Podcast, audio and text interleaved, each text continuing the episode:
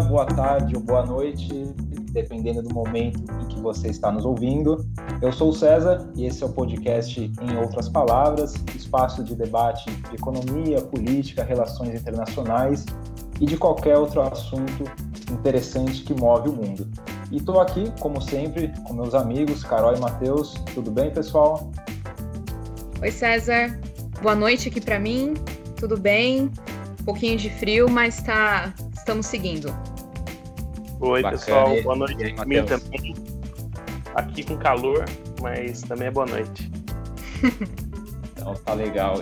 E hoje, nesse nosso episódio, a gente finaliza a nossa tríade de episódios especiais sobre o período eleitoral. Já tivemos episódio que tratamos do panorama da eleição da capital aqui de São Paulo. Já tivemos também episódio comentando o resultado das eleições norte-americanas e as perspectivas para o governo Biden. E neste terceiro e último episódio, vamos falar dos resultados das eleições municipais deste ano aqui do Brasil, tentando também, quem sabe, especular um pouco os rumos do cenário político aqui do Brasil dos próximos anos. E para isso, a gente conta com uma presença extremamente especial, a presença da Lara Mesquita, ela que é graduada em Ciências Sociais pela Universidade de São Paulo, tem mestrado em Ciência Política também, aqui pela USP, é, e é doutora pelo Instituto de Estudos Sociais e Políticos da UERJ. Atualmente, a Lara é pesquisadora do Centro de Política e Economia do Setor Público da FGV, aqui de São Paulo, FGV de São Paulo, e também é membro da Câmara de Pesquisadores de, do Centro Brasileiro de Análise e Planejamento, SEBRAP. Vocês viram que eu até perdi o fôlego aqui, até perdi um pouco o raciocínio, porque a trajetória é bastante repleta. Então, peço desculpas caso eu tenha esquecido alguma coisa. Tudo bem, Lara? Tudo ótimo. César, Matheus, Carolina, é, obrigada pelo convite. É um prazer estar aqui conversando com vocês. Bacana, Lara. Gostaria de começar com uma pergunta um pouco mais ampla para tentar entender sua percepção do resultado das eleições de 2020 e depois a gente vai destrinchando alguns temas específicos. Então, para começar, resgatando um pouco 2018, a gente pode dizer que para a maioria das pessoas e até mesmo para um pessoal é, mais atento ao cenário político nacional, a vitória do Bolsonaro foi aí surpreendente, bem como surpreendente foram as vitórias de políticos identificados com a extrema direita. Então foi um pleito realmente de resultados muito surpreendentes. Dessa vez, uma pergunta inicial é a seguinte: o resultado das eleições te surpreendeu em algum ponto ou veio em linha com o que você esperava? E já emendando uma segunda pergunta, quem que você considera, Lara, o grande vencedor ou os grandes vencedores dessas eleições municipais de 2020? É, bom, vamos lá. Se o resultado da eleição de 2020 foi surpreendente, né? Eu acho que, em certa medida, não. No seguinte ponto, é, a gente já, como vocês falaram aqui na apresentação, eu sou pesquisadora do CEPESP e, e a gente discute, é, é, um centro multidisciplinar, né, FGV, mas que abriga um grupo grande de cientistas políticos. E a gente já vinha discutindo muito, inclusive isso aparece nas nossas colunas na Folha, a gente fez um especial com a Folha, uma série de colunas chamada Voto a Voto. Nossa expectativa era de aumento da taxa de reeleição em 2020, é, em função de todo o contexto que a gente estava vivendo, né? A pandemia, a maior dificuldade de se fazer campanha, campanha mais curta, menos recursos para se fazer campanha. É, e, e, a pandemia traz, de um lado, uma demanda maior por experiência, de outro lado, ela deu mais visibilidade para os atuais gestores. Porque é, enfim, porque eles precisaram responder à pandemia, precisaram ir a público, se manifestar, orientar a população. Então, é, nesse sentido, não, não foi uma surpresa, estava de acordo com o que a gente esperava. De fato, a taxa de reeleição aumentou, ela é a maior, voltou ao patamar de 2008, né, maior que em 2012 e 2016, e isso está então, alinhado com, com o esperado. É, o que que surpreendeu, talvez? Estou é, pensando aqui, o, o, que, o que se esperava em 2018, que não aconteceu em 2020, mas que, na verdade, a gente já não entrou no ciclo eleitoral de 2020 com essa expectativa. Uhum. O crescimento do, do PSL, que seria o partido do presidente, né? É, o PSL fez uma bancada grande de deputados federais, isso garantiu a ele uma parcela grande do fundo eleitoral e bastante tempo de TV. Mas isso não se traduziu em votos em 2020. Mas, embora quando se fecharam as urnas em 2018 pudesse ser esperado um crescimento do PSL, né? Ah, olha, agora a gente tem a possibilidade da consolidação de um novo partido de direita e uma direita mais afastada do centro, né? Uma direita mais radical. Isso não se consolidou, mas a gente já chegou em 2020 com essa com essa expectativa, porque o presidente já tinha se afastado do PSL por conta das disputas é, internas do partido e né, a gente viu que o partido não conseguiu lançar candidatos efetivamente fortes, lideranças consolidadas ao redor, ao longo, ao redor do país. Então é, nesse sentido, não foi exatamente, é, não foi exatamente uma surpresa, mas é, quem estava olhando só 2018 podia ter essa, essa expectativa. É, a outra coisa que também, de certa maneira, a gente pode dizer que não estava no script, é pensar que o PT parou de cair. Por uhum. um lado, 2018 já tinha dado essa sinalização: olha, o partido parou de cair. O partido foi para o segundo turno da eleição presidencial, o partido elegeu, junto com o PSL, né, eles elegeram mais ou menos o mesmo número de deputados federais, acho que talvez com a diferença de um. O PSL talvez tenha eleito uma a mais, já não me lembro mais, mas assim, elegeu então a maior bancada, ou a segunda maior bancada de deputados federais. É, ele, o partido não foi tão mal em 2018, apesar do impeachment, apesar de ter perdido a presidência. Uhum. Então, o fundo do poço para o PT foi 2016. Em 2020, o partido conseguiu mostrar: opa, eu vou, cheguei no fundo do poço e agora estou estável. Ele não chegou. É, sei se dizer que o PT, o PT não chegou a crescer, embora ele tenha melhorado o seu desempenho no grupo das 96 grandes cidades, né, as 26 capitais, mais as cidades com 200 mil eleitores. Mas se a gente for pensar em termos de votos para prefeitos e vereadores, é, o PT não é, ficou estável, ele perdeu vereadores no interior, mas ele cresceu nas cidades médias e grandes, o que também é, é, é resultado de uma estratégia partidária. Então, eu diria que o PT ficou meio no zero a zero com uma sinalização mais positiva.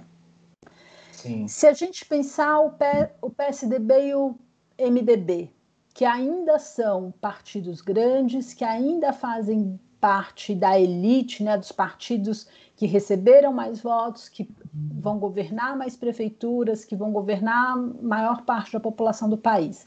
Mas esses partidos caíram muito também. É, uhum. Isso é uma surpresa? Não exatamente, porque eles já tinham caído também em 2018. Eles tinham perdido é, uma, uma parcela significativa de votos, e especialmente eles sofreram muito no estado de São Paulo, né? É, o Estado era um Estado importante para a bancada de deputados federais do partido, o partido sempre teve um desempenho eleitoral significativo no Estado, e em 2018, além do desempenho medíocre do candidato presidencial do partido, deu muitas cadeiras de deputado federal no Estado. Então, é, o partido caiu nessa eleição, o eleitor já tinha sinalizado um, um abandono desses partidos, né, PSDB e PMDB, ou, ou MDB, lá uhum. em 2018, e isso se consolidou aqui. Isso não quer dizer que esses partidos vão sumir, mas eles diminuíram de tamanho e essa diminuição em 2020 continuou de acordo com o que a gente viu em 2018. A diferença é que o PSDB recuperou o estado de São Paulo o que, o que pode ser uma sinalização positiva para 22. dizer, o partido uhum. pode, pode recuperar sua bancada de deputados federais no Estado e, po e isso pode ajudar a recuperar a sua bancada nacional. É, essa, essa, o desempenho do PSDB em São Paulo, então, foi uma sinalização de que a derrota, que a queda de apoio que eles receberam no Estado em 18 não está completamente consolidada. Não, é muito cedo para a gente dizer se ela foi fruto simplesmente é, do contexto muito específico e, e, do furacão Bolsonaro, né? E se essa, então, na verdade, não é que o PSDB a perda que foi ocasional e a estabilidade continua, ou se a estabilidade que vai, ou se essa recuperação que é ocasional. A gente precisa de mais uhum. tempo, mais dado, Sim. mais análise detalhada é, nos municípios, cruzando o desempenho, para poder saber disso. Uhum. Então, mas é... acho. Fala. Pode. É... eu só concluí dizer que era isso, assim, os meus highlights. Obrigada, professora. É, ainda pensando mais, vamos dizer, do micro, antes para a gente ir para o macro, que seria mais um, uma projeção para 2022, ainda falando um pouco sobre as eleições municipais e um pouco do, do barulho que se deu, né? É, como o César colocou aí no começo, é, logo após o primeiro turno e o segundo turno, falou-se muito sobre ah, quem ganhou e quem perdeu, e um outro assunto que veio muito à tona foi a questão da representatividade de alguns grupos, né? O, o número de mulheres sendo eleitas tanto para vereadoras como para prefeitas é, em várias capitais do país. E a gente tem exemplos, né? Por exemplo, a Erika Hilton, em São Paulo, que foi a mulher entre os, os mais votados, e ela é uma trans. A gente tem em Florianópolis, que foram eleitas cinco vereadoras, agora em é, 2020, quando ao longo de 300 anos na história da cidade eles tinham eleito apenas sete vereadoras. Então foi um, um, um grande boom. E aí, se a gente olha para esses casos, realmente a gente pensa, nossa, está havendo mais representatividade, talvez o eleitorado tenha olhado de uma forma diferente para os candidatos ou tem tido mais acesso a, aos candidatos via redes sociais, até porque a maioria desse público que de candidato que, que se candidatou são, é, são pessoas jovens que estão presentes no, no Instagram, no Twitter. Mas quando a gente olha no número, no consolidado mesmo, até pegando, fazendo um gancho aí com a sua fala de se houve realmente uma surpresa para quem estava acompanhando ou não, a gente vê que é um número ainda pequeno, principalmente para a participação das mulheres, se a gente for olhar ao longo dos anos. Não teve um grande salto dos anos anteriores de eleições municipais para 2020. E aí eu queria saber se, na sua opinião, você acha que houve mesmo essa surpresa, vamos usar a mesma palavra, no caso da representatividade de minorias e também das mulheres, ou se você acha que, que não, que é, um, é uma. tem crescido o número, mas é uma tendência normal, digamos assim, ao longo dos anos. Qual que é a sua posição com relação a esses resultados das Carolina, é, Carolina, a primeira coisa que, assim, o que a gente consegue efetivamente mensurar é o número de mulheres Uhum. E o número de pessoas que se autodeclaram não brancas, né? Pretas, pardas, indígenas ou amarelas. Uhum. É, mesmo o, a, se a gente for pensar candidaturas trans, desculpa, candidaturas trans, candidaturas coletivas, a gente não tem dado que permita ver isso. Eu fui tentar olhar, falei, ah, quantas pessoas declararam nome social? Uhum. Porque seria uma maneira de achar candidatos trans. Eu encontrei três na base de dados do TSE. Obviamente que a gente não tem, a gente só dos casos emblemáticos das capitais, a gente já tem três, né? E não, uhum. e não são esses três que eu encontrei na base do, do TSE. Então, uhum. assim, é difícil a gente saber qu o quanto isso representa e o quanto isso destoa de eleições anteriores.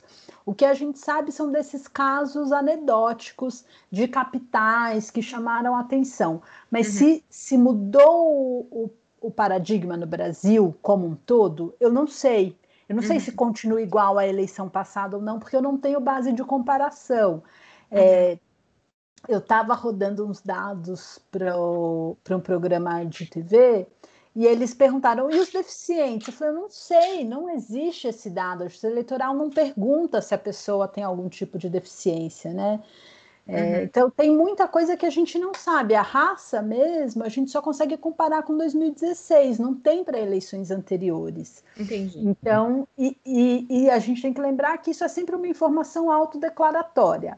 É, e que essa informação passou a ser importante para os partidos a partir de 2020 por conta de pressão da sociedade, mas também por conta da decisão do TSE. Se a gente for olhar em 2016, tem muitos erros, 2016 e 2018, tem muitos erros no preenchimento de dado, que obviamente são casos não.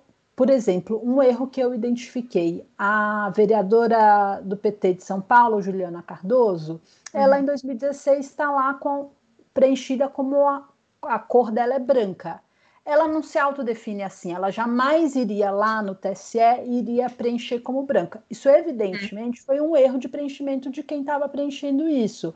Uhum. Ela tem toda uma militância que está associada, né? Ela se, ela se autodeclara como indígena. E ela tem uma militância em que essa, em que, né, em que o, o papel dela como mulher e como uma pessoa não branca é muito, é muito presente na militância dela. Então, ela jamais preencheria isso. Da mesma maneira como alguém foi lá e identificou que em 18 o Rodrigo Maia estava preenchido como pardo.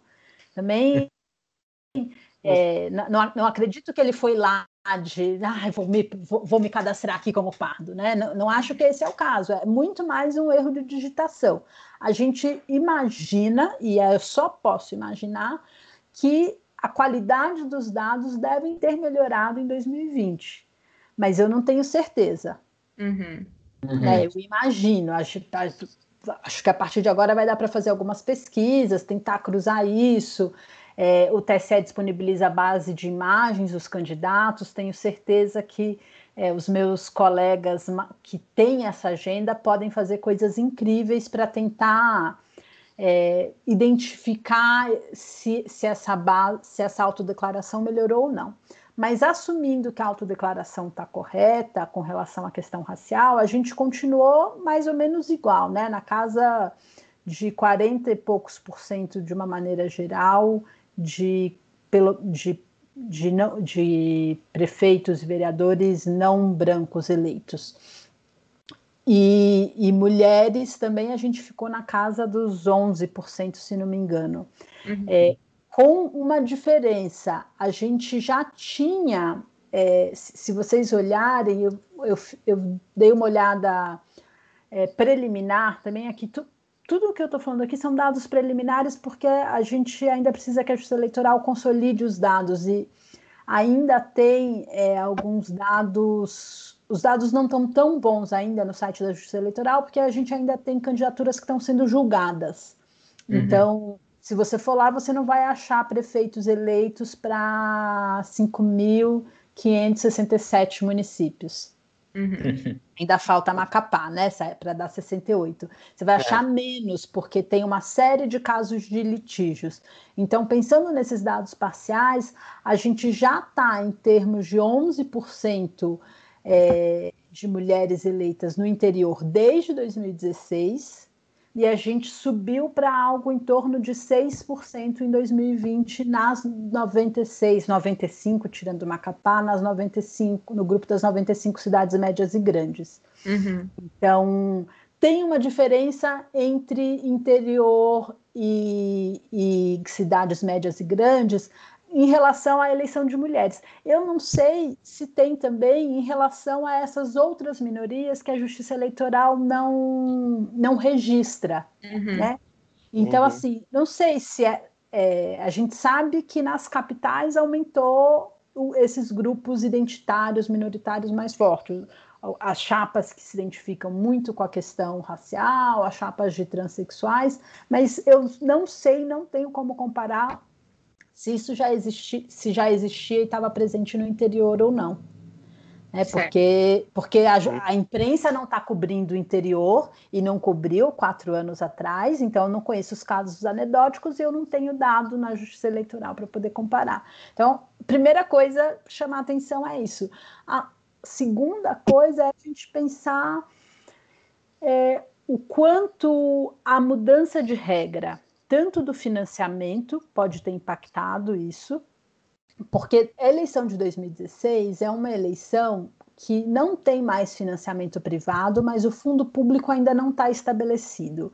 Então, a forma de financiamento dela é muito esquisita, tem pouca coisa produzida sobre isso.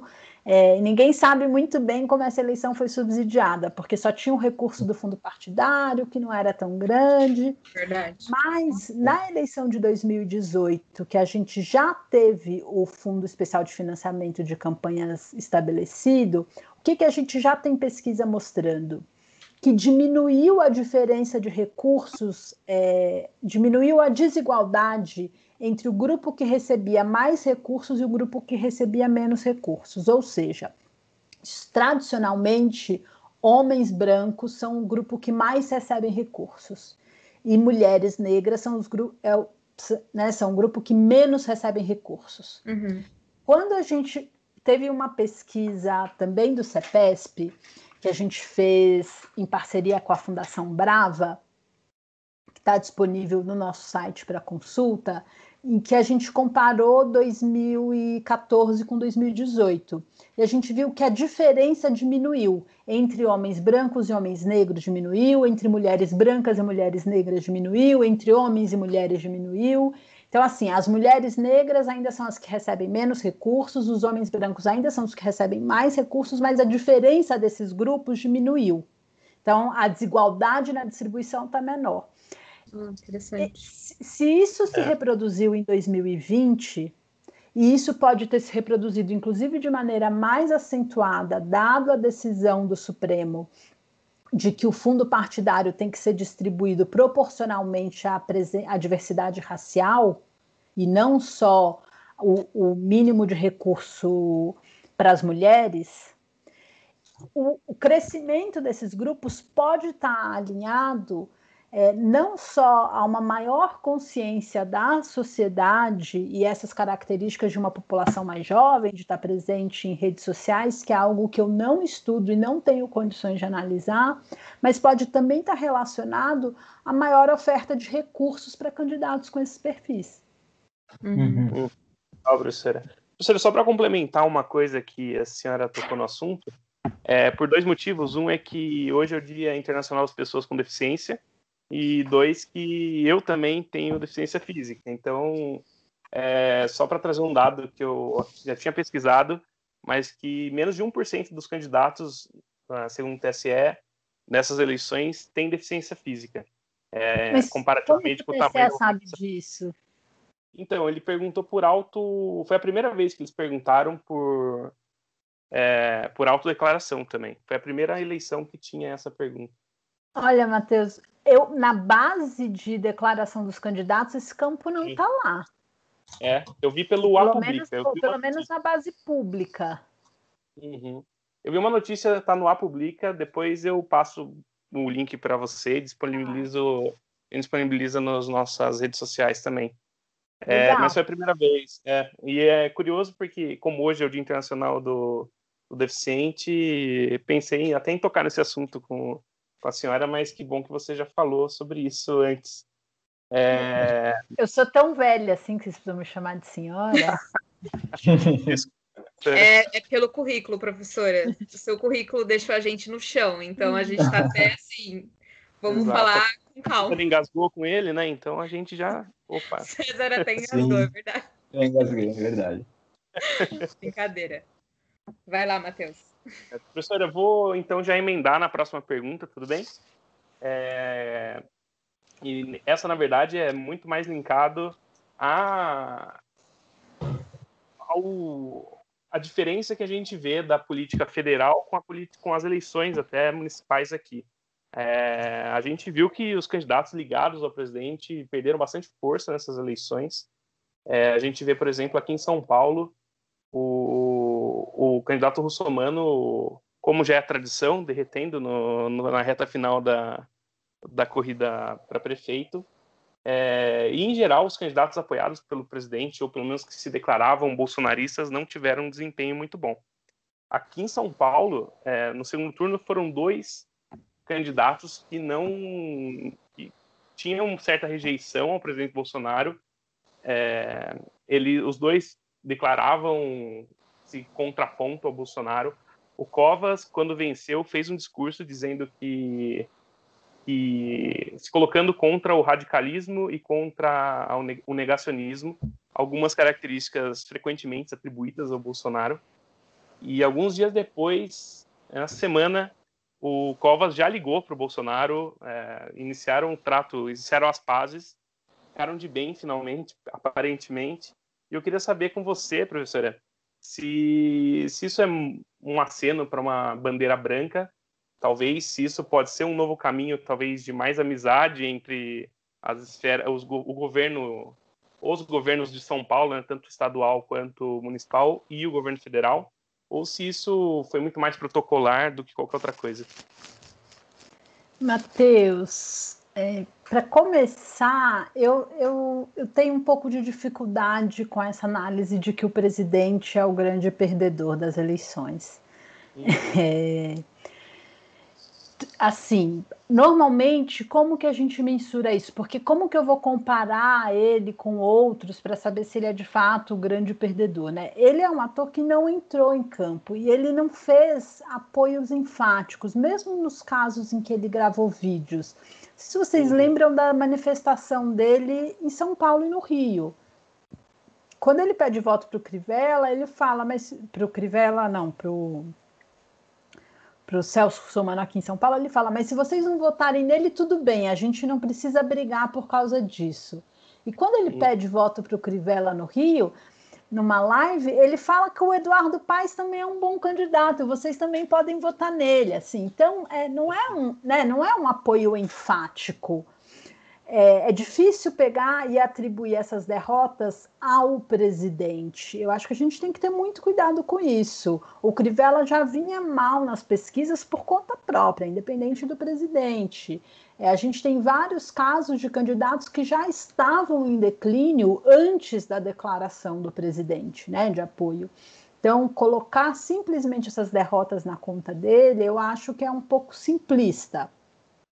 E o presidente não tem um partido para a gente mensurar o desempenho do partido do presidente, falar, olha, né, que seria que é a maneira mais tradicional de fazer isso. É, o que me parece que, sem dúvida nenhuma, é uma derrota do presidente é a diminuição de votos do Carlos Bolsonaro no Rio. Ele perdeu cerca de 30% dos votos em relação à eleição de 2016. E a estimativa da família era que ele fosse ter bater em quase 200 mil votos. Isso não aconteceu. Então, é, eu acho que essa é uma derrota que a gente pode pôr na conta do presidente. Mas as outras eu sou bastante, bastante cautelosa. O outro ponto é que os partidos que ganharam, os partidos de, de centro-direita e de direita, né, assim, as pessoas nem sempre classificam eles como direita, mas o DEM é um partido de direita, o PSD é um partido de direita, uhum. o PP é um partido uhum. de direita, o Republicanos é um partido de direita. Nenhum desses partidos são partidos de centro. O centro do espectro ideológico perdeu, que é o MDB e o PSDB. Mas esse pessoal que ganhou, um, que eles são partidos de direita, e dois, que eles estão todos na base do governo. Né? Uhum. Tem ministros indicados, então, é, a base do governo cresceu nessa eleição. Então, assim, você diz que o presidente ganhou ou perdeu, dependendo de como você quiser olhar, né? Tem uma vontade muito grande de dizer que ele é o grande derrotado. É, uhum. É, eles decidiram, eles, eles eu, eu acredito, me parece que eles decidiram por não criar o partido, né? Não é tão difícil assim com a máquina à disposição que, que o presidente Bolsonaro tem criar um novo partido no Brasil. Então me parece que em algum momento eles acharam que até já era não ter partido para a eleição municipal. Eu acho que é a melhor que eles decidiram não ter partido de forma alguma e não só na eleição municipal. Mas isso ainda vai vai ficar claro nos próximos meses. Mas uma das coisas de decidir não ter um partido próprio é não sair como perdedor em hipótese nenhuma da eleição. Uhum. Uhum. Lara, eu queria mudar um, um pouco uh, o tema, mas ainda inserido na política, falar um pouquinho da esquerda brasileira. Eu identifico mais ou menos duas teses do que vem ocorrendo com as esquerdas, né? A gente vê que uma das teses é que, devido a múltiplos fatores, a esquerda entrou numa crise, lá se instalou, não consegue sair. Quando tem algum tipo de vitória, é uma vitória de pouca expressão. Já uma outra linha de pensamento é de que o pêndulo virou muito para a extrema direita em 2018 e o caminho da volta vai ter de passar pela centro-direita, pelo centro, pela centro-esquerda e quem sabe um dia voltar para a esquerda. Você já comentou o que algo diferente do que a maioria dos articulistas. Se abre jornal, todo mundo coloca que o PT perdeu a eleição, que o PT mais uma vez foi humilhado. Mas eu queria perguntar não só em relação ao PT, claro que é uma força importantíssima, a maior força dentro da esquerda, mas eu queria que você meditasse um pouco a respeito da esquerda. Você tem uma outra tese, acha que a esquerda está é, num, num período de, que aponta já para uma recuperação ou é um movimento ainda muito tênue que a gente pode identificar ainda como crise da esquerda? Ah, ô César, só para complementar essa sua pergunta, e porque é uma coisa que eu tinha pensado também que acho que linka bem, é, eu lembro, professora, de um artigo que saiu em 2016, apesar de, de ser num contexto de eleições americanas e não brasileiras, do cientista político Mark Lilla, que ele escreveu um artigo para o New York Times, acho que foi o artigo mais lido naquele ano, que ele fez uma análise sobre as eleições é, americanas, é, a derrota dos democratas, da Hillary, mas ele faz uma digressão sobre essa questão da esquerda, e aí a Folha até entrevistou ele também depois, porque ele trouxe algumas é, ideias que ele disse que todo mundo da, depois da esquerda ficou de mal dele, uma das coisas que ele colocou foi que é, a gente precisa de menos manifestantes e mais prefeitos. E aí ele discute no artigo dele, e que depois virou livro, essa questão da esquerda acabar fazendo muito barulho e, às vezes, dependendo do, do cenário, não, não conseguir se eleger, que é o que aconteceu, por exemplo, é, agora com o Boulos, né? Houve uma campanha e até uma expectativa de que haveria virada, e não aconteceu. Então, em linha com essa pergunta do César sobre qual é a sua opinião sobre a, a posição da esquerda hoje, eu também queria já emendar e perguntar para você se você acha que essa frase do Mark Lilla é, de que a gente precisa de menos manifestantes de repente se aplica ao que aconteceu em São Paulo, se faltou um pouco dessa atitude para o Boulos, até porque eu vi depois das eleições em vários é, jornais essa, e no Twitter também eu vi muito dessa crítica, assim, meio que, ah, o Boulos precisa sair um pouco do tuitaço e ir para a periferia, é, vai precisar de muito mais trabalho para poder realmente unificar as esquerdas em São Paulo.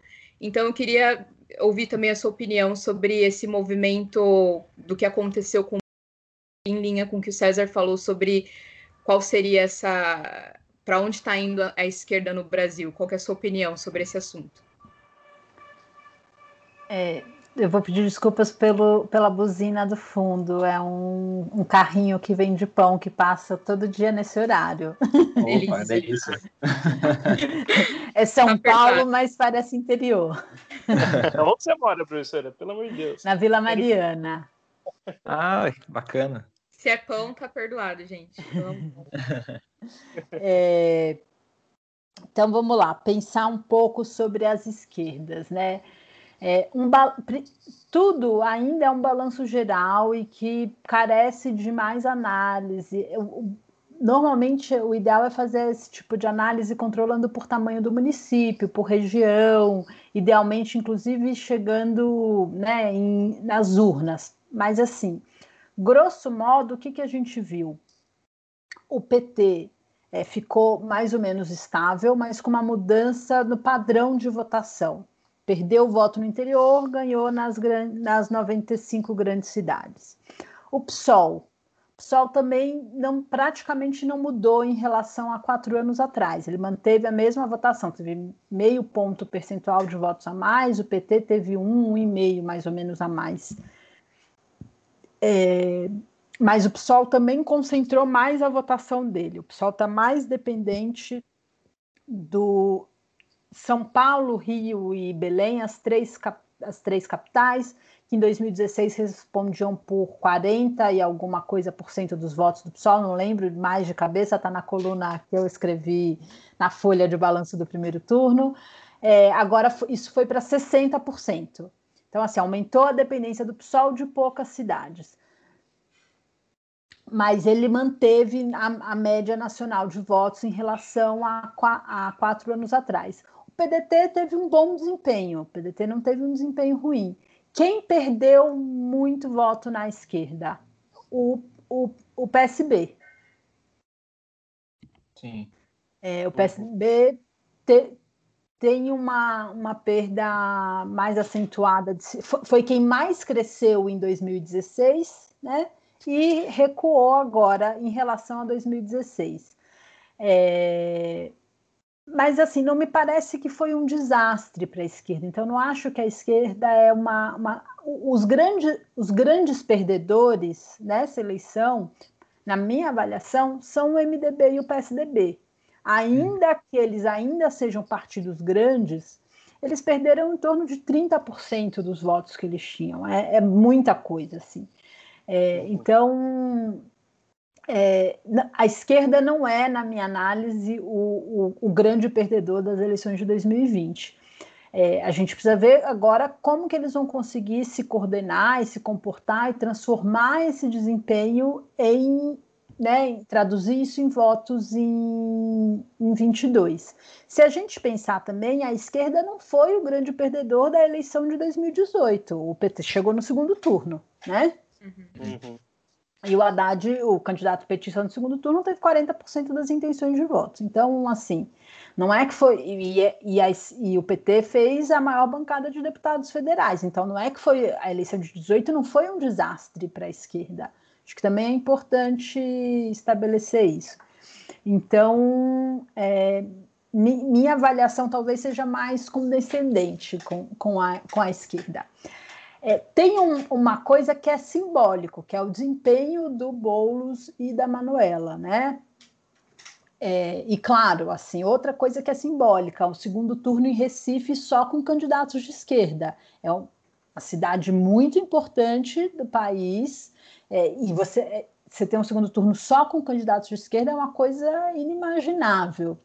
É, Claro, a vitória em Belém também é importante. Tem outras, a esquerda ganhou outras cidades, né? É, o PSB fez algumas capitais, enfim, tem, tem aí um. Eu não acho que foi um desastre, mas tem o peso simbólico do desempenho do Boulos e, e da Manuela.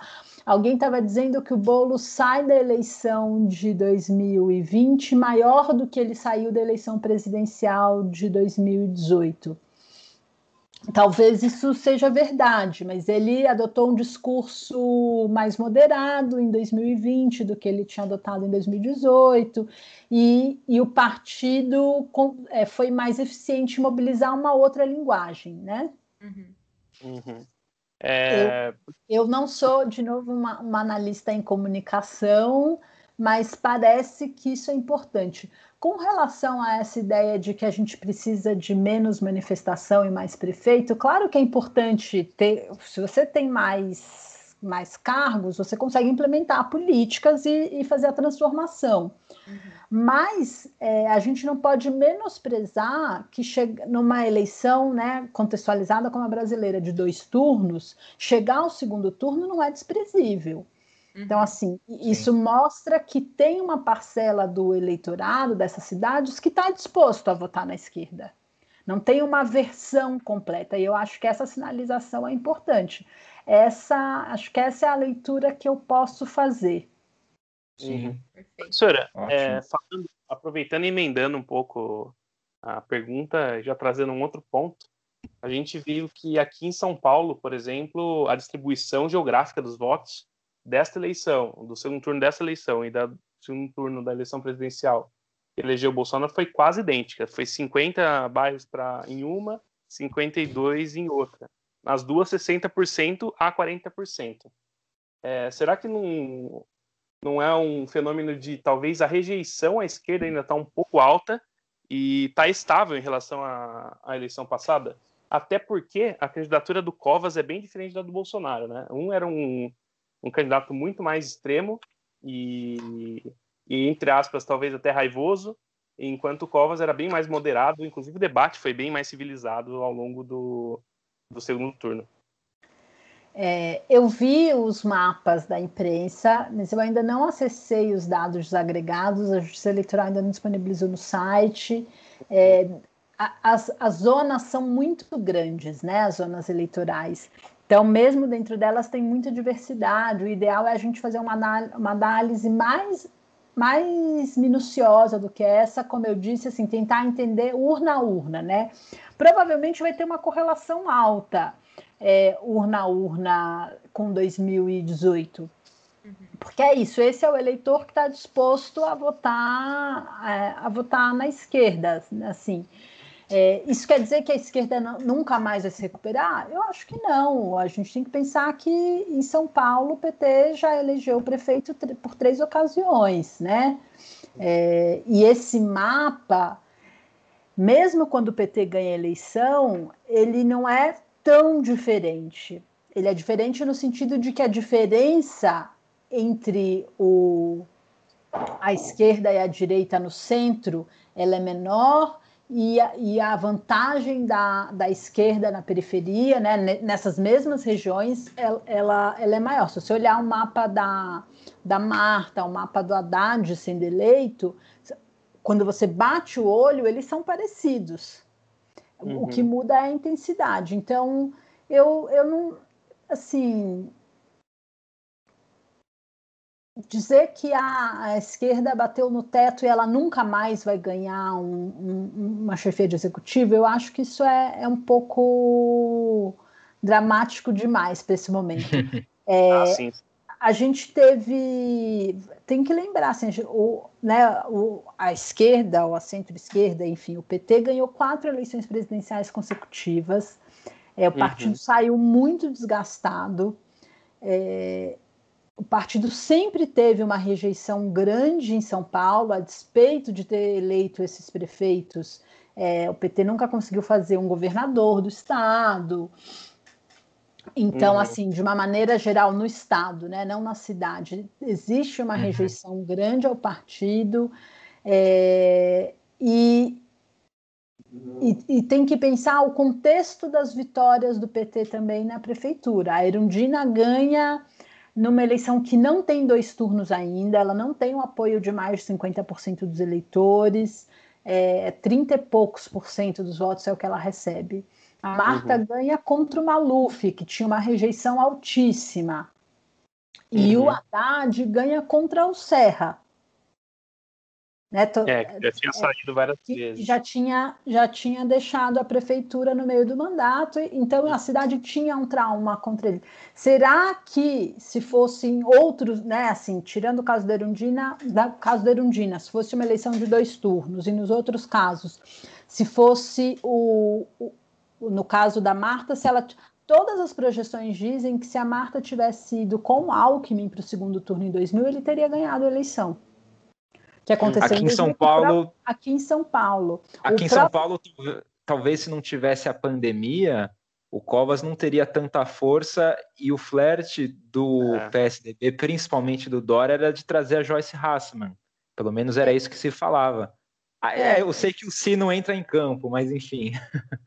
É isso. Não, mas tem um ponto importante aí. É, até, na verdade, é antes da pandemia, né? Até o Bruno Covas ficar doente, ele era um prefeito pouco conhecido e a uhum. avaliação dele na cidade não era boa. Primeiro, a doença dele, eu não estou dizendo que ela é inventada nada disso, não, pelo amor de Deus. Mas a doença dele provoca empatia nas pessoas, né? Uhum. Todo mundo se sensibiliza, se mobiliza. Então, ele começa a quebrar o gelo aí. E a pandemia dá muito destaque e melhora a avaliação dele. Uhum. Tem uma, né, uma, a cidade avaliou que ele teve uma boa condução da pandemia. E assim como a grande maioria dos prefeitos que tiver que tem uma avaliação positiva em relação a uma condução da pandemia, ou que chegaram à eleição com uma boa avaliação, ele também foi reeleito. É, eu acho que a, a gente não precisa acreditar a reeleição do Bruno a um, a um desmérito do adversário. Não é, ah, não, é só porque ele estava competindo contra a esquerda. Não, tem uma avaliação positiva da gestão dele, especialmente uhum. no momento da pandemia. É, é até isso porque ele acontece... no primeiro turno, né? Então não tem como ser apenas rejeição. É, então, assim, eu de novo eu sou, sou cautelosa nessas análises. Uhum. É, Lara, é, pensando agora mais precisamente a respeito de 2022, a gente queria saber a tua avaliação sobre os impactos da cláusula de barreira para as eleições presidenciais. Em especial, a gente tentar meditar sobre como esse dispositivo da cláusula de barreira vai atuar, se ajudando ou se atrapalhando na formação de frentes amplas. A gente sabe que esse assunto de frentes amplas muito é falado, então cláusula de barreira ajuda ou atrapalha? Eu acho particularmente que frente ampla seja da esquerda ou pensando mais ainda uma frente contra o Bolsonaro no primeiro turno extremamente difícil de ocorrer, mas queria saber um pouco da tua visão se cláusula de barreira vai ajudar ou atrapalhar na formação de uma eventual frente ampla contra o Bolsonaro. Eu, eu não vejo que a como a, eu não acho que a cláusula de barreira ajude nem atrapalhe na formação de uma frente ampla. Eu acho que ela é independente disso, tá, César? Uhum. Porque os partidos não formam coligação na eleição proporcional, mas eles podem se coligar na eleição majoritária e eles podem se coligar na eleição presidencial e não se coligar nos estados, nas eleições para governador. Então, eu não vejo uma relação direta entre uma coisa e outra. Eu acho que elas são coisas independentes. Acho que a cláusula de desempenho, né, ela é importante, ela é associada com o fim das coligações. A gente vai ver isso de maneira mais clara a partir de 22, vai ajudar a diminuir a fragmentação legislativa. Isso pode ter impacto na formação de maiorias e na governabilidade, num Congresso mais é fácil ou difícil de lidar para o próximo presidente, tudo isso vai depender de quem é o próximo presidente, do contexto da economia, do contexto político que a gente vai, né, vai sair das urnas em 22. Então é muito cedo para fazer qualquer análise nesse sentido. É, com relação à formação de frentes amplas, eu sou muito cética. Primeiro, porque assim, todo mundo quer uma frente ampla desde que eu encabece a frente ampla. Então, eu, eu sou eu sou capixaba. Uhum. Moro em São Paulo há 20 anos, mas minha sou capixaba, minha família é de Vitória e continua lá. É, o segundo turno lá foi entre um candidato do PT, ex-prefeito da cidade, e um candidato do Republicanos, um deputado estadual jovem e que invadiu um hospital durante a pandemia, clamando, né, atendendo um clamor do presidente, o que faz com que a gente automaticamente alinhe esse candidato ao presidente. Uhum. Uhum. É, o que que o que que fez o, o ex-governador do estado, que é um dos conselheiros políticos do Luciano Huck? Quem que ele apoiou? O candidato bolsonarista. Uhum. Uhum. Se eu quero fazer uma frente ampla contra o Bolsonaro, né?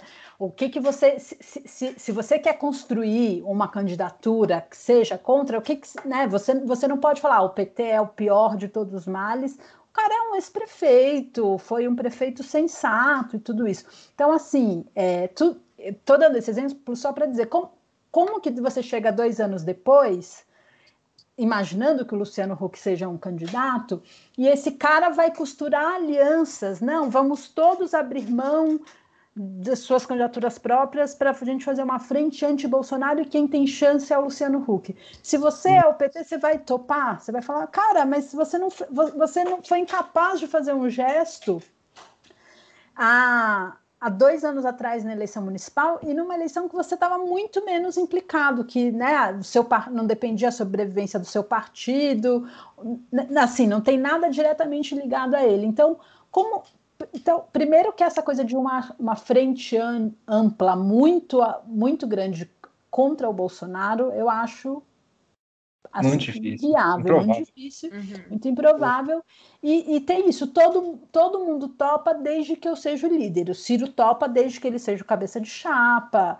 É, uhum. O PT topa desde que ele seja cabeça de chapa, o PSDB topa desde que ele seja cabeça de chapa, e assim por diante. Como só dá para ter um, então eles vão. Não, não, isso não vai acontecer.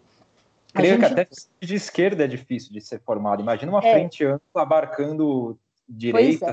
É. é, sem direita então, para. Então, é. assim, é. o, o que a cent...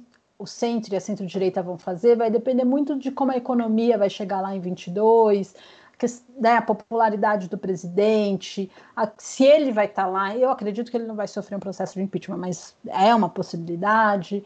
É, como que vão estar tá os em que pé vão estar tá esses escândalos envolvendo os filhos, o Queiroz. Então, tudo isso né, vai impactar em como o PSD, o PP, o, o Republicanos, o DEM, todos esses partidos vão se posicionar. O DEM é o partido que eu acho que está é, tá mais claro que ele não vai fazer uma chapa com o Bolsonaro, mas os outros partidos poderiam facilmente aderir uma candidatura do Bolsonaro, não vejo muita dificuldade. Uhum. É, e aí, enfim, o que o DEM vai fazer também é, de novo, ainda muito cedo, partido saiu fortalecido das urnas, eles podem tentar uma chapa com o PSDB, eles podem tentar uma chapa própria, eles podem tentar atrair uma liderança de fora da política, mas, de novo, é tudo muito cedo para dizer. Do lado da esquerda, é, o que, que me parece? Existiria uma possibilidade se PSB, PDT e PSOL conseguirem se coordenar e também o, o PCdoB, né? Mas o PCdoB é mais fácil. Mas se, se esses, essas quatro legendas podem tentar se coordenar e fazer uma candidatura única delas. Mas eu acho muito difícil que o PT entre nessa, nessa candidatura única de esquerda. A menos que todo mundo tope que ele seja cabeça de chapa. Por quê? Porque o PT tem o maior tempo de TV, tem a maior proporção do fundo partidário, tem a maior bancada de deputados. O partido parou, né, ele parou de cair em relação a 2016, mas ele não quer ficar onde ele está, ele quer crescer. E então, assim, eu, eu, já falei isso várias vezes. Se eu fosse dirigente partidário do PT, eu ia querer lançar um candidato próprio. E a, se eu fosse dirigente partidário do PT, a Glaze não seria a presidente. Eu acho que quem tinha que ser era um governador do Nordeste, dado o bom desempenho do partido no Nordeste em 2018, ia tentar pensar um nome, né, assim. Mas uhum. eu acho que o PT tem espaço pro, dentro. O, o, faz sentido, pensando na, na nos incentivos institucionais, que o PT brigue por ter um candidato próprio.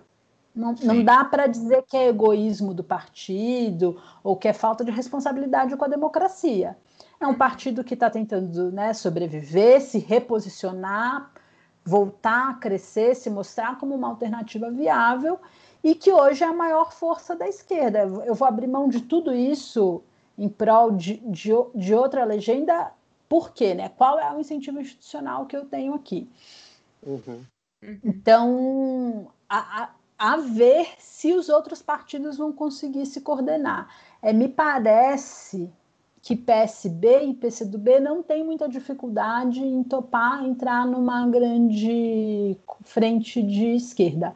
Mas eu não sei se PDT e PSOL vão, vão conseguir chegar a um acordo. Porque o Ciro quer ser candidato, é, Acho que com o resultado das urnas, o Boulos também vai querer ser candidato. Enfim, o, né, o PSOL viu o gostinho de, de ser competitivo numa eleição importante, então.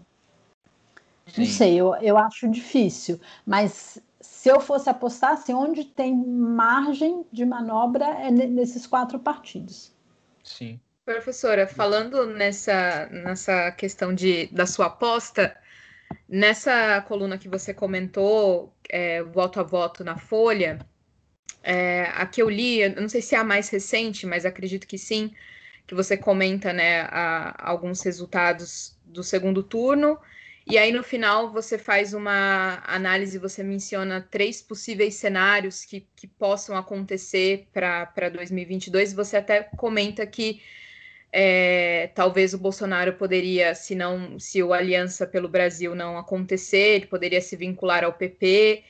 E aí eu queria que para a gente fechar essa questão de, de 2022, né? Você já explorou bastante os possíveis, talvez, desenrolar aí se, se alguns dos partidos é, deixar o ego um pouco de lado, né? Assim. Então eu queria que você comentasse um pouco sobre esses cenários que você que você coloca que podem ser possíveis de acontecer e em especial, o que, que você acha que, que o Bolsonaro, qual que vai ser a ficha que ele vai apostar? Porque você já deu um, uma palhinha no começo sobre essa questão de, de dele formalizar um partido, de não ser tão difícil, mas não ter saído do papel ainda, se isso talvez é uma estratégia, ou se realmente ele está perdido. Então, eu queria que você comentasse um pouquinho dessa, desses cenários e o, o futuro do Bolsonaro para as próximas eleições. Bom, Primeiro que o futuro do Bolsonaro, se ele chega em 2022 no cargo, ele é um forte competidor. Né? A gente, até hoje, desde que o Instituto da Reeleição foi aprovado, ele, ele foi. Todo presidente candidato à reeleição foi reeleito. Uhum. uhum. Então, não, não, a gente não tem razão para dizer, olha, o presidente vai chegar lá como um pato manco, né? Não, ele chega eu acho que ele chega forte. É, e aí, o que, que vai acontecer com ele? É, com relação ao partido, é, é, eu não sei, né? Mas no meu chute, eu não tenho nenhuma informação privilegiada, não tenho nenhum dado de análise, é simplesmente é que é achismo. É que eles não querem, eles viram que é um tiro no pé esse partido. Eles vão entrar numa eleição sem nenhum tempo de TV, sem praticamente sem dinheiro para fazer campanha. É, e por mais que o Bolsonaro ache que ele possa né, fazer uma campanha presidencial sem gastar muito dinheiro, como que candidatos a governadores, candidatos a deputados federais, estaduais e senadores, eu não sei se, se eles embarcam nessa. Uhum. Uhum. Num partido completamente sem estrutura, porque agora não, não tem mais essa. Para ter tempo de TV, você precisa ter voto e um partido novo não tem voto. É, e no fundo parte da, no fundo eleitoral, no fundo especial de financiamento de campanha, só fica com aquela parte que é dividida igualmente entre todo mundo, que é um pouquinho de dinheiro. É só olhar o que o PSTU e o PCO tiveram esse ano, assim. É uma, uma merrequinha, né? vai ser toda investida na eleição presidencial e os outros candidatos fi, com, como ficam, né? Então eu, é, eu, eu acho que eles desistiram, viram que essa ideia não é uma, uma grande ideia não e vão tentar vão vão para algum partido. É, hum. Na coluna eu escrevi o PP, mas na verdade a, a minha aposta maior é o PRB, o, o Republicanos. O, o, que, o que, que acontece? Assim, qual é o dilema? nenhum desses partidos, nem o PP, nem o PRB, ninguém vai entregar a gestão do partido para o presidente ou para um novo bebiano do presidente, igual o PSL fez. Nenhuma dessas legendas vai, vai fazer isso. Uhum. É, o uhum. PRB é um partido muito estruturado, muito centralizado, vínculo com a Igreja Universal. É, ele, eles podem receber, sim, o presidente de braços abertos mas entregar a, a, a, né, a, direção do partido não vão. O mesmo vale para o PP. Ele, eles não vão entregar a direção do partido para o presidente seu grupo. Então, é, isso é menos fundamental esse ano do que foi na eleição de vai ser em 22 do que foi em 18, porque em 18 qual era o medo do Bolsonaro? Que na última hora o partido desistisse de ter candidato próprio e formasse uma coligação e ele, e ele ia ficar sem legenda. Então ele precisava controlar o partido para não para vetar qualquer possibilidade do partido desistir de lançar a candidatura dele.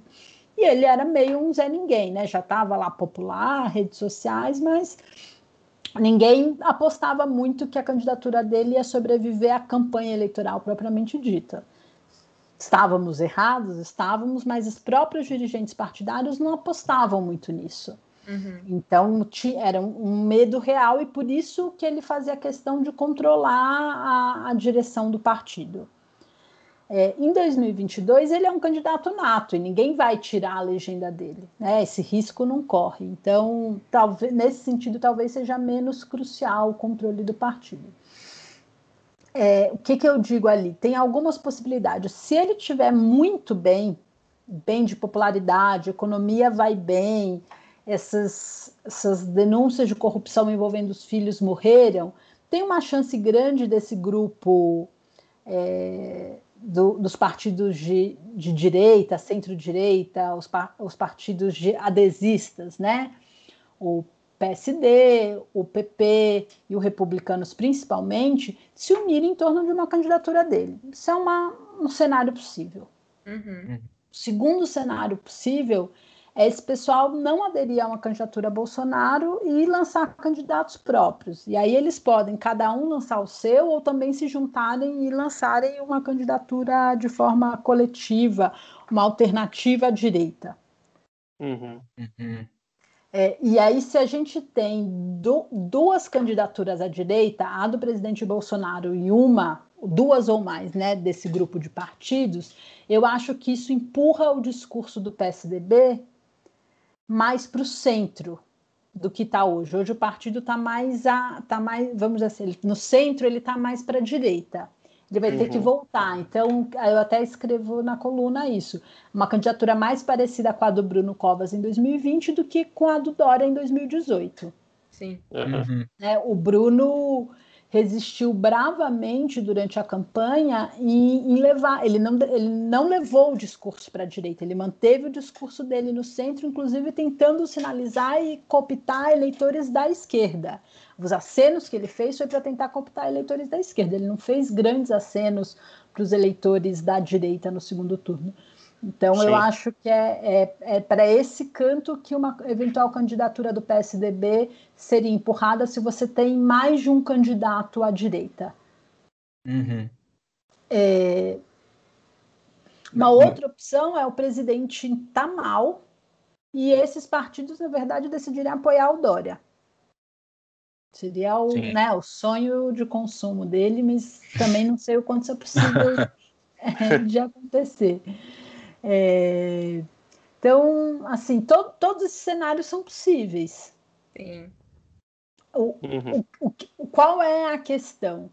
É, isso vale tanto à direita quanto à esquerda. Quanto mais fragmentado tiver o campo, menos. É, mais, o eleitor tem mais opção, a coordenação é menor, o voto fica mais fragmentado, você aumenta a chance de estar fora do segundo turno. Uhum. Então, isso vale tanto para todo mundo que está. Estou pensando, isso vale para todo mundo que está à esquerda do presidente Bolsonaro, mesmo que ainda dentro do campo da direita. Né? Se a gente pensar no espectro ideológico, ele é o candidato da extrema direita e to, tem um monte de gente à esquerda dele. A esquerda dele inclui a direita moderada, o centro e a esquerda. Então, quanto mais fragmentado tiver esse campo, melhor é para o presidente que ao ser o, o mandatário, o incumbente é o candidato favorito. Uhum.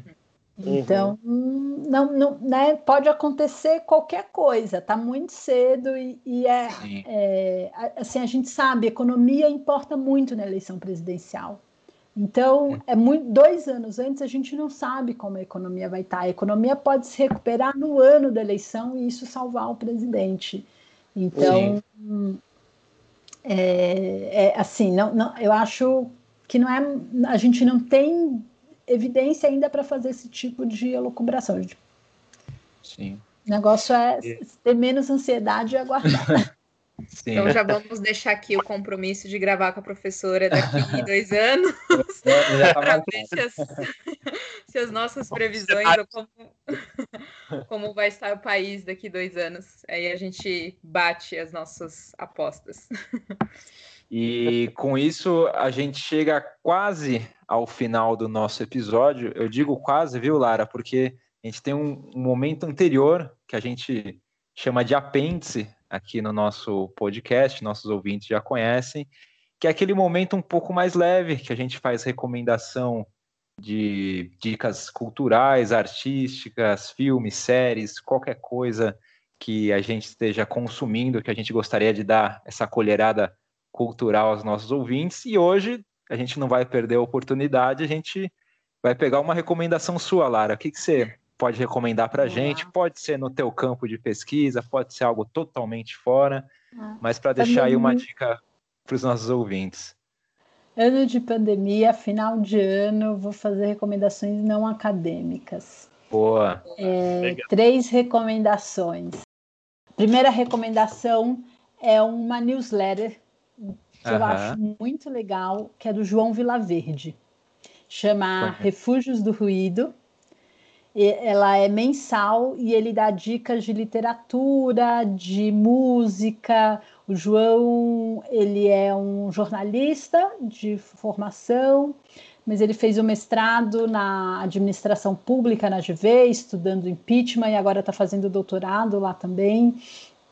E, e, ele, enfim, tem um, um, grupo de leitura e tal, e, é, e, tem ótimas dicas que chegam uma vez por mês no seu e-mail sobre música. Ele gosta muito de jazz, mas também outras recomendações e literatura. Sim, é, eu vi o Spotify dele desse ano, ele postou nas redes. É, isso, a, que foi a retrospectiva dele, bem bacana. Então, essa é uma recomendação, a newsletter do João. Segunda recomendação, leitura o meu gênero ficcional favorito é policial. Uhum. Então, esse ano eu fico com uma homenagem a um autor brasileiro que faleceu esse ano, que é o Garcia Rosa.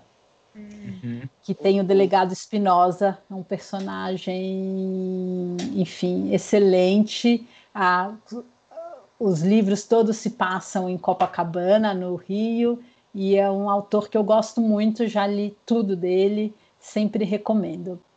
Legal. E a minha terceira recomendação, uma série que eu estou assistindo agora fascinada, Borgen, está no Netflix, uma série uhum. dinamarquesa.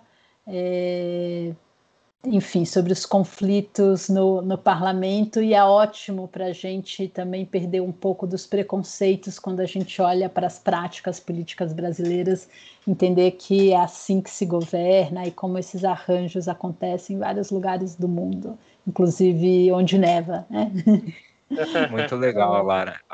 A gente vai consolidar essas três recomendações, a gente vai jogar é, junto com o episódio nas nossas redes, essas recomendações. E a gente agradece, viu, Lara? Muito obrigado pela essa participação. Fechando com chave de ouro esse no, nosso, nosso tema, né? A gente fez três episódios sobre eleições e a, gente agradece todo o carinho, toda a atenção é, sua, viu, Lara? Muito obrigado. Desejo aí uma, uma boa virada de ano, que 2021 seja melhor se for pior, se for pior que 2020, aí já tem que fazer, né? aí, aí fecha tudo, porque. É, aí Aí eu desisto. Então, né? infinitamente melhor. É, Como alguém falou, o, o, ano novo não vai ser dia 31 de dezembro. A gente vai começar o mês 13 de 2020 ah, ainda. o ano novo vai, vai demorar um pouco mais para acontecer. Pois é, então... Estou tentando ser um pouco mais otimista aqui. Mas é isso, Foi Lara. Um muito obrigado. Estar com vocês, gente. Obrigada pelo convite. Boa noite obrigado. Muito obrigado. Obrigada, Boa noite. Professora. Espero que você, nas, nos próximos convites, aceite participar com a gente, porque com certeza a gente vai, vai te chamar de novo. Foi uma aula. É, acho que foi bem legal ver outras perspectivas e pensar sobre isso. Tenho certeza que os nossos ouvintes vão gostar. E, e é isso, nos vemos ano que vem. Espero que num cenário um pouco diferente é, tanto político como de saúde. e mais uma vez, obrigada mesmo por disponibilizar esse tempo. Eu, eu preciso fazer mais uma recomendação. Faça, ah, tá, vontade, pra gente. É, é lucro. Visitem o site do CEPESP. Ah, é, é, o Centro de Economia da FGV, onde eu trabalho. É, a, todas as colunas que a gente escreveu na parceria da Folha, elas estão lá também abertas, é, sem o paywall, elas tem um delayzinho, mas a gente reproduz lá. Mas tem várias outras coisas e textos de análise que a gente posta no nosso blog. Lá tem todas as pesquisas, tanto da área de política como das outras áreas, e tem também o o acesso ao CPSP Data, que é a plataforma que, que a gente trabalha organizando é, dados eleitorais. A gente, é uma maneira mais fácil de acessar os dados, os resultados de eleição e outros dados compilados pela Justiça Eleitoral.